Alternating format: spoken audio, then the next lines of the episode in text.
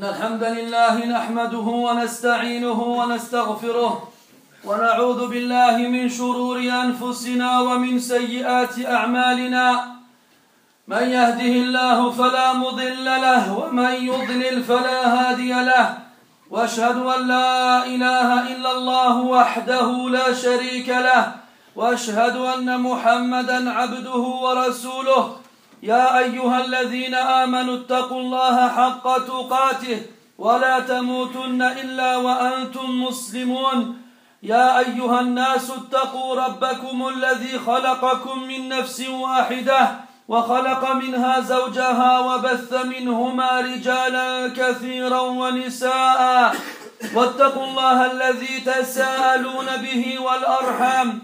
إن الله كان عليكم رقيبا. يا أيها الذين آمنوا اتقوا الله وقولوا قولا سديدا. يصلح لكم أعمالكم ويغفر لكم ذنوبكم. ومن يطع الله ورسوله فقد فاز فوزا عظيما. أما بعد فإن أصدق الحديث كتاب الله وخير الهدي هدي محمد صلى الله عليه وسلم وشر الأمور محدثاتها وكل محدثة بدعة وكل بدعة ضلالة وكل ضلالة في النار. أما بعد أيها المسلمون قد أزف فصل الصيف فإنه على الأبواب ومعه ستبدأ شعاع الشمس تلمع في كل مكان وإننا نعيش في بلد فقد أهلها جل, جل علامات الحياة. ولا يعلمون ما معنى الخجل. وقد قال النبي صلى الله عليه وسلم إذا لم تستحي فاصنع ما شئت. فإذا انسحبت السحاب في أفق السماء وكانت الشمس واضحة في رابعة النهار أخذت المتبرجات يظهرن زينتهن ومفاتنهن للجميع. وحينئذ يبتلى المؤمن ابتلاء شديدا لا سيما العازب منهم. لذا فقد قال الله جل وعلا في كتابه قل للمؤمنين يغضوا من أبصارهم ويحفظوا فروجهم ذلك أزكى لهم إن الله عليم بما يصنعون. لأجل ذلك جاء في صحيح البخاري عن أبي هريرة رضي الله عنه أن النبي صلى الله عليه وسلم قال إن الله كتب على ابن آدم حظه من الزنا أدرك ذلك لا محالة. فزنا العين النظر وزنا اللسان المنطق والنفس تتمنى وتشتهي والفرج يصدق ذلك كله أو يكذبه. ومن المعلوم أن العين بريد الزنا. فقد قال ابن القيم رحمه الله النظر أصل أصل عامة الحوادث التي تصيب الإنسان فإن النظرة تولد خطرة. ثم تولد الخطرة فكرة ثم تولد الفكرة شهوة ثم تولد الشهوة إرادة ثم تقوى فتصير عزيمة جازمة فيقع الفعل ولا بد ما لم يمنع منه مانع. انتهى كلامه رحمه الله. فالنظرة عباد الله, عباد الله سهم من سهام إبليس المسمومة ورائد الشهوة فالنظر المحرم يثمر في القلب خواطر سيئة رديئة. لذلك كان من الواجب على المسلم إذا وقع نظره على ما حرم الله أن يصرف بصره ولا يتبع النظرة النظرة. فقد روى أبو داود أن الرسول صلى الله عليه وسلم قال لعلي بن أبي طالب رضي الله عنه يا علي لا تتبع النظرة النظرة فإن لك الأولى وليست لك الآخرة. ولخطورة هذا الأمر أخذ السلف من إطلاق البصر حذرهم وبالغوا في ذلك.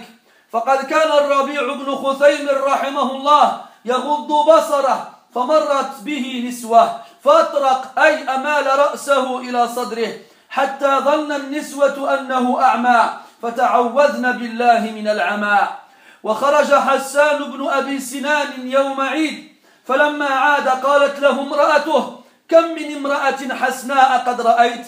فقال والله ما نظرت إلا في إبهامي منذ خرجت من عندك إلى أن رجعت إليك. وقال أبو موسى رحمه الله لأن يمتلئ من خري من ريح من ريح جيفة أحب إلي من أن تمتلئان من ريح من ريح امرأة. وقال عبد الله بن مسعود رضي الله عنه لأن أزاحم بعيرا مطل مطل مطليا بقطران أحب إلي من أن أزاحم امرأة. فيا عبد الله يا من تدعي اتباع السلف أين أنت من هؤلاء؟ فإن كنت تعاني من هذه المصيبة مع بذل جهدك لعدم الوقوع فيها فإليك وصايا تعينك بإذن الله على غض البصر. فمن ذلك أن تعرف أن إطلاق البصر يؤدي إلى الأسف والحسرة. قال الحسن رحمه الله من أطلق طرفه طال أسفه. طال أسفه. ومن ذلك أن يتسلى العبد المؤمن بما أحله الله عز وجل من الشهوة المباحة. فقد روى مسلم عن جابر رضي الله عنه أن رسول الله صلى الله عليه وسلم رأى امرأة فأعجبته. فأتى زينب فقضى منها حاجته. وقال صلى الله عليه وسلم إن المرأة تقبل في صورة شيطان وتدبر في صورة شيطان. فإذا رأى أحدكم امرأة فأعجبته فليأت أهله فإن ذلك يرد ما في نفسه. ومن ذلك عباد الله أن يتأمل ما, ما يستقبح من شأن النساء فإنهن يدفن ويبلن ويتغوطن وتصيبهن الروائح الكريهة. وفي ذلك قال ابن مسعود رضي الله عنه إذا أعجبت أحدكم امرأة فليذكر مناتنها. وعن مطرف قال في الرجل يرى المرأة, المرأة تعجبه. قال يذكر أخفاء البقر. ومن ذلك عباد الله أن يذكر المؤمن ما أعد الله له من النعيم في الجنة مع الحور العين. فإن ذلك ينسيه مفاتن النساء فإن ذلك ينسيه مفاتن نساء الدنيا وإن كن أجمل وإن كن أجملهن. والمقام يقتضي أن نذكر شيئا مما ورد في القرآن والسنة في حق في حق أزواج المؤمنين في دار الخلد. فقد يتساءل المؤمن عدة أسئلة قد لا يجد جوابا عليها. فإليك أيها المؤمن بعض الأجوبة التي ستطيب خاطرك خاطرك. فإن سألت عن عرائس أهل الجنة وأزواجهم فهن الكواعب الأتراب اللاتي جرى في أعضائهن ما أشماء الشباب. فللورد, فللورد والتفاح ما لبسته الخدود وللرمان ما تضمنته النهود وللؤلؤ المنظوم ما حوته الثغور. وللرق وللرقة واللطافة ما دارت عليه الخصور.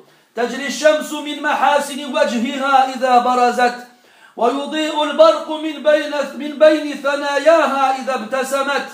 إذا قابلت حبها فقل ما تشاء في تقابل النيرين. وإذا حادث وإذا حادثته فما ظنك بمحادثة الحبين. وإن ضمها إليه فما ظنك بتعانق الغصنين. يرى وجهه في صحن خدها كما يرى في المرآة التي جلاها صيقلها ويرى مخ ساقها من وراء اللحم ولا يستره جلدها ولا عظمها ولا حللها. لو اطلعت على الدنيا لملأت ما بين الأرض والسماء ريحا ولاستنطقت أفواه الخلائق ولاستنطقت أفواه الخلائق تهليلا وتكبيرا وتسبيحا. ولتزخ ولتزخ ولتزخرف لها ما بين الخافقين. ولأغمضت عن غيرها كل عين. ولطمست ضوء الشمس كما تطمس الشمس ضوء النجوم. ولآمن من على ظهرها بالله الحي القيوم. ونصيفها على رأسها خير من الدنيا وما فيها. ووصالها أشهى إليه من جميع أمانيها. لا تزداد على طول الأحقاب إلا حسنا وجمالا ولا يزداد لها طول المدى إلا محبة ووصالا. مبرأة من الحبل والولادة والحيض والنفاس مطهرة من المخاط والبصاق والبول والبول والغائط وسائر الأدناس. لا يفنى شبابها ولا تبلى ثيابها ولا يخلق ثوب جمالها. ولا يمل طيب وصالها. قد قصرت طرفها على زوجها فلا تطمح لأحد سواه. وقصر طرفه عليها فهي غاية أمنيته وهواه. إن نظر إليها سرته وإن أمرها بطاعته أطاعته وإن غاب عنه عنها حفظته. فهو معها في غاية الأمان والأمان. هذا ولم يطمثها قبله إنس ولا جان. كلما نظر إليها ملأت قلبه سرورا وكلما حدثته ملأت أذنه لؤلؤا منظوما ومنثورا. وإذا برزت ملأت القصر والغرفة نورا. وإن سألت عن السن فأتراب في أعدل سن الشباب. وإن سألت عن الحسن فهل رأيت الشمس والقمر؟ وإن سألت عن الحدق فأحسن سواد في أصفى بياض في أحسن حور. وإن سألت عن القدود فهل رأيت أحسن الأغصان. وإن سألت عن النهود فهن الكواعب نهودهن كألطف الرمان. وإن سألت عن اللون فكأنه الياقوت والمرجان. وإن سألت عن حسن الخلق فهن الخيرات الحسان. اللاتي جمع لهن بين الحسن والإحسان. فأعطين جمال الباطن والظاهر فهن أفراح النفوس وقرة النواظر. وإن سألت عن حسن العشرة ولذة ما هنالك فهن العرب المتحببات إلى الأزواج بلطافة التبعل التي تمتزج بالروح أي امتزاج. فما ظنك بامرأة إذا ضحكت في وجه زوجها أضاءت الجنة أضاءت الجنة من ضحكها؟ وإذا انتفل وإذا انتقلت من قصر إلى قصر قلت هذه الشمس متنقلة في بروج فلكها. وإذا حاضرت زوجها فيا حسن تلك المحاضرة وإن خاصرته فيا لذة تلك المعانقة والمخاصرة. وحديثها السحر الحلال لو أنه لم يجد قتل المسلم المتحرز. إن طال لم يم يم إن طال لم يملل وإن هي حدثت ود المحدث أنها لم توجز. وإن غنت فيا لذة الأبصار والأسماع وإن أنست وأمتعت فيا حبذا تلك المؤانسة والإمتاع وإن قبلت فلا شيء أشهى إليه من ذلك التقبيل وإن نولت فلا ألذ ولا أطيب من ذلك التنويل. فيا عبد الله إن كنت ترغب في تلك الحسنوات فاعلم أن مهرها تقوى الله سبحانه في السر والعلن. قال ابن القيم رحمه الله يا خاطب الحور الحسان وطالبا لوصالهن بجنة الحيوان لو كنت تدري من خطبت ومن طلبت بذلت ما تحوي من الأثمان أو كنت تدري أين مسكنها جعلت السعي منك لها على الأجفان. بارك الله لي ولكم في القرآن العظيم ونفعني وإياكم بما فيه من الآيات والذكر الحكيم. يقول ما تسمعون واستغفر الله.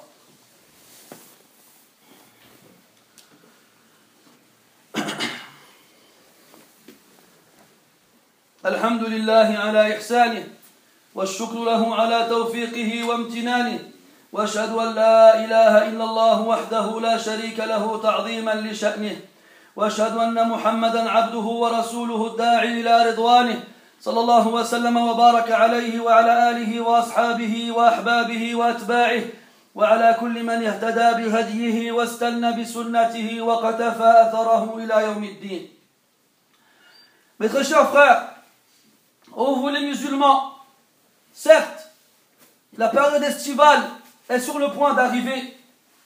Elle, est derrière la porte et s'apprête à frapper. Et avec cette période-là, les rayons du soleil se mettront à briller dans tous les endroits possibles et imaginables. Et certes, nous vivons dans un endroit qui a perdu toute conception de la pudeur et qui ne sait pas ce que le mot honte signifie. Le prophète a dit, alayhi salatu wassalam, lorsque tu n'as aucune pudeur, alors fais ce qu'il te chante.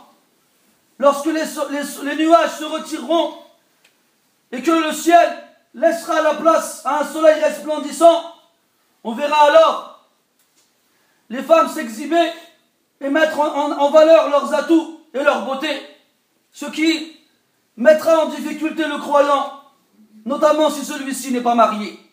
C'est pour cela, mes frères, qu'Allah dit dans le Coran, dit aux croyants de baisser leur regard et de préserver leur chasteté. Cela est plus pur pour eux. Certes, Allah c'est très bien ce qu'ils accomplissent. Le prophète a dit alayhi salatu Allah ta'ala a écrit pour chaque fils d'Adam sa part de fornication. Il l'atteindra obligatoirement. La fornication des yeux est certes le regard, et la fornication de la langue est certes la parole. Et l'âme espère et désire. Et le sexe vient confirmer cela ou vient le démentir. Nous savons tous ici, mes frères, que le regard est l'ambassadeur de la fornication. Ibn al-Qayyim a dit, certes le regard est la base de toutes les catastrophes qui touchent la personne, car le regard donne naissance à l'envie. Et l'envie donne naissance à la pensée. Et la pensée donne naissance au désir. Et le désir donne, donne naissance à la volonté. Ensuite, celle-ci se, se renforce jusqu'à ce qu'elle devienne une conviction ferme. Alors, l'action a lieu. Et ceci arrive obligatoirement à moins que quelque chose ne vienne empêcher cela. Sachez mes frères que le regard est une des flèches empoisonnées de Iblis. Et c'est aussi celui, l'espion qui va monter la garde afin d'éveiller le désir chez la personne. Sachez que le fait de regarder ce qu'Allah a interdit fait pousser dans le cœur de mauvaises pensées et impures. C'est pour cela qu'il est obligatoire pour le musulman, lorsque ses yeux se posent sur ce qu'Allah a interdit, de détourner son regard et de ne pas faire suivre son regard par un autre. Car le prophète a dit alayhi salatu à Ali radiallahu anhu, oh Ali, ne fais pas suivre un regard par un autre, car le premier est pour toi, par contre le second n'est pas pour toi, il est contre toi. Et comme ceci est très dangereux pour le croyant, les pieux prédécesseurs ont pris garde à cela de la plus grande façon. Par exemple, Al-Rabi' ibn Khuthaym, rahimahullah, baissait son regard. Et un jour, un groupe de femmes passe près de lui.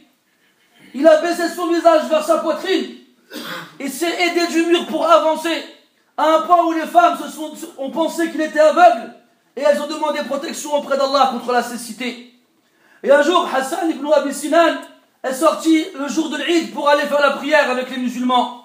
Lorsqu'il est rentré chez lui, sa femme lui a dit Combien de belles femmes as-tu vues aujourd'hui? Elle a dit cela en le titillant. Il lui a répondu Par Allah, je n'ai pas cessé de regarder mon pouce depuis que je suis sorti de chez toi jusqu'à ce que je revienne vers toi. Et Abu Moussa anhu a dit que mes narines se remplissent de l'odeur d'un cadavre mais préférable à ce qu'il se remplisse du parfum d'une femme que je croiserai dans la rue. Et Abdullah ibn Mas'ud a dit que je sois serré contre un chameau verni avec du goudron, mais préférable que de me serrer contre une femme dans une foule. Ô toi mon frère, ô toi qui adore Allah, ô toi qui prétends suivre les prédécesseurs, où es-tu par rapport à tout cela? Si toi aussi tu te plains de la difficulté de baisser ton regard, malgré les efforts que tu peux accomplir dans le but de t'éloigner de cela, alors écoute ces quelques conseils qui te permettront, Inch'Allah de baisser ton regard. Parmi ces conseils-là, le fait de savoir que laisser ses yeux libres de regarder où ils le veulent amène forcément au regret. Al-Hassan rahimahullah disait Celui qui laisse ses yeux regarder librement où ils veulent, forcément il, regrettera tôt ou tard et cela durera longtemps. Parmi ce qui aide aussi à baisser le regard, c'est que le croyant retourne vers ce qu'Allah lui a rendu licite pour satisfaire son envie. Le prophète a dit alayhi salatu wassalam, radiallahu anhu a dit que le prophète alayhi a vu une femme qui lui a plu. Il a donc été voir son épouse Zainab et a satisfait son envie avec elle. Par la suite, il a dit, alayhi salatu wassalam, la femme s'en va et revient dans, dans, dans l'image d'un démon. Il ne faut pas comprendre ici qu'elle ressemble à un démon, mais c'est-à-dire qu'elle va être une tentatrice, comme le démon lui aussi fait en sorte de tenter les gens autour de lui pour qu'il fasse l'interdit. Donc lorsque l'un d'entre vous voit une femme qui lui plaît, qu'il retourne voir son épouse, car cela repoussera, ce qu'il a dans sa poitrine. Parmi ce qui nous aide aussi, notamment pour ceux qui n'ont pas d'épouse, c'est de penser à des choses qui nous, dégoûteraient de ces femmes-là qui nous plaisent. de se rappeler que ces femmes-là, comme n'importe quel être humain, crachent, vont aux, toilettes et font ce qu'on y font, et, se dégagent d'elles des, odeurs répugnantes. Ibn Mas'ud anhu disait, lorsque l'un d'entre vous voit une femme qui lui plaît, qu'il pense alors à tout ce qu'il y a d'impur qui sort d'elle. Et Mutarrif disait, lorsqu'un homme voit une femme qui lui plaît, qu'il pense à une vache en train de déféquer, ça lui fera partir ses envies. Parmi ce qui aide aussi à baisser ce regard, de se rappeler ce qu'Allah a préparé aux croyants sincères et vertueux et pieux au paradis, comme épouse parmi les houris aux grands yeux. Ceci lui fera oublier les tentations des femmes de ce bas monde, quand bien même celles-ci seraient les plus belles. Et comme nous parlons des femmes du paradis, il est important et il est intéressant, voire même obligatoire, d'évoquer certains des détails qui sont évoqués dans le Coran et la Sunna, afin s'évader dans nos pensées à, travers ces informations-là et oublier les femmes de ce bas monde.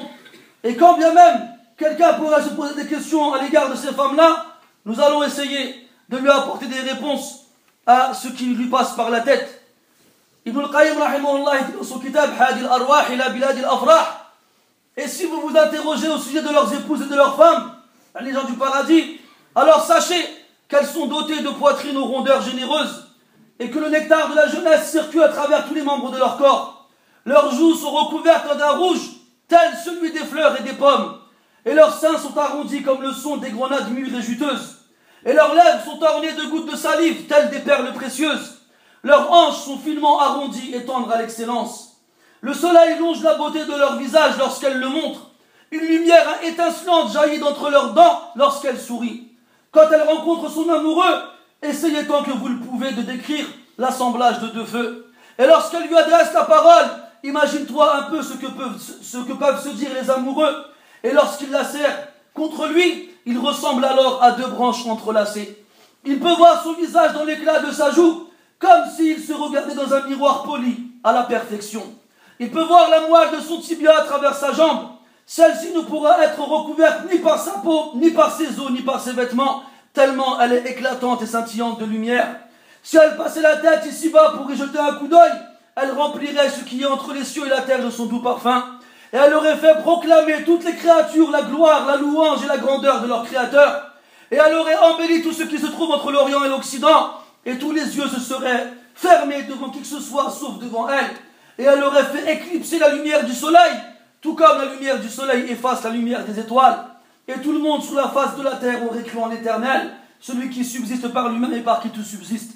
Le voile sur sa tête est meilleur que ce bas monde et tout ce qui s'y trouve, et la retrouver est préférable à tout ce qu'on peut espérer ici-bas. Elle ne fait qu'augmenter en beauté et en perfection, malgré le passage de longues années et rester longtemps auprès d'elle ne rajoutera à son compagnon qu'encore plus d'amour et d'envie de rester à ses côtés. Elle sera débarrassée de la grossesse, de l'accouchement, des menstrues et des lochis. Elles seront purifiées de la morve, de la bave, de l'urine, des sels et de toute substance dégoûtante. Sa jeunesse ne se fane jamais, ses vêtements ne sont jamais usés, sa beauté ne change jamais, et on ne peut jamais s'ennuyer d'être en sa compagnie. Elle ne voit que son mari, et ne convoite et ne s'intéresse à personne d'autre que lui. Tout comme son attention et son regard sont restreints à elle, car elle est le seul objet de son désir. Lorsqu'il la contemple, elle le comble de joie. Et s'il lui donne un ordre quelconque, elle s'exécute et lui obéit. Et s'il s'absente, elle préserve son honneur et leur intimité. Quand il est avec elle, il se sent dans la plus grande des sécurités. Et avec tout cela, avant lui, aucun homme ou djinn ne l'aura défloré. Chaque fois qu'il la regarde, elle remplit son cœur de bonheur. Chaque fois qu'elle lui parle, elle remplit ses oreilles de perles précieuses. Lorsqu'elle apparaît, elle inonde le palais de sa lumière. Si tu t'interroges au sujet de leurs âges, sache alors qu'elles sont toutes du même âge, c'est-à-dire au summum de la jeunesse. Et si tu t'interroges au sujet de leur beauté, eh bien, as-tu déjà vu le soleil et la lune? Et si tu t'interroges au sujet de leurs yeux, sache alors que c'est un noir d'ébène dans un blanc immaculé dans les plus beaux des yeux. Et si tu t'interroges au sujet de leur silhouette, as-tu déjà vu les plus belles des branches? Et si tu t'interroges au sujet de leurs seins, sache qu'ils sont suspendus et ronds, comme les plus mûres et juteuses, des grenades. Et si tu t'interroges au sujet de leur couleur, sache qu'elles sont telles des émeraudes et du corail. Et si tu t'interroges au sujet de leur comportement, sache qu'elles sont vertueuses et belles, celles qui ont su réunir entre la bonté et l'excellence. Celles à qui on a offert la beauté intérieure et extérieure, certes, elles sont la réjouissance du regard et le bonheur de l'âme. Et si tu t'interroges au sujet de leur compagnie et du plaisir que l'on trouve à leur côté, sache qu'elles se font aimer à leurs époux, en mélangeant leurs charmes et leurs atouts de la meilleure des manières. Que penses-tu d'une femme qui, lorsqu'elle sourit au visage de son mari, illumine tout le paradis, de par sa clarté et sa lumière? Que penses-tu d'une femme qui, lorsqu'elle se déplace d'un palais à un autre, fait penser au soleil qui se déplace de son levant vers son coucher? Et lorsqu'elle s'isole avec son époux, quelle merveilleuse entrevue alors que celle-ci? Et lorsqu'il la prend par la taille, rien n'est meilleur pour lui que ce qu'il a entre les mains. Et lorsqu'elle chante, quel plaisir pour les yeux et les oreilles. Et lorsqu'elle tient compagnie et lui apporte jouissance, quelle merveilleuse compagnie et jouissance que la sienne. Et lorsqu'elle embrasse, rien n'est meilleur pour son époux que ce savoureux baiser.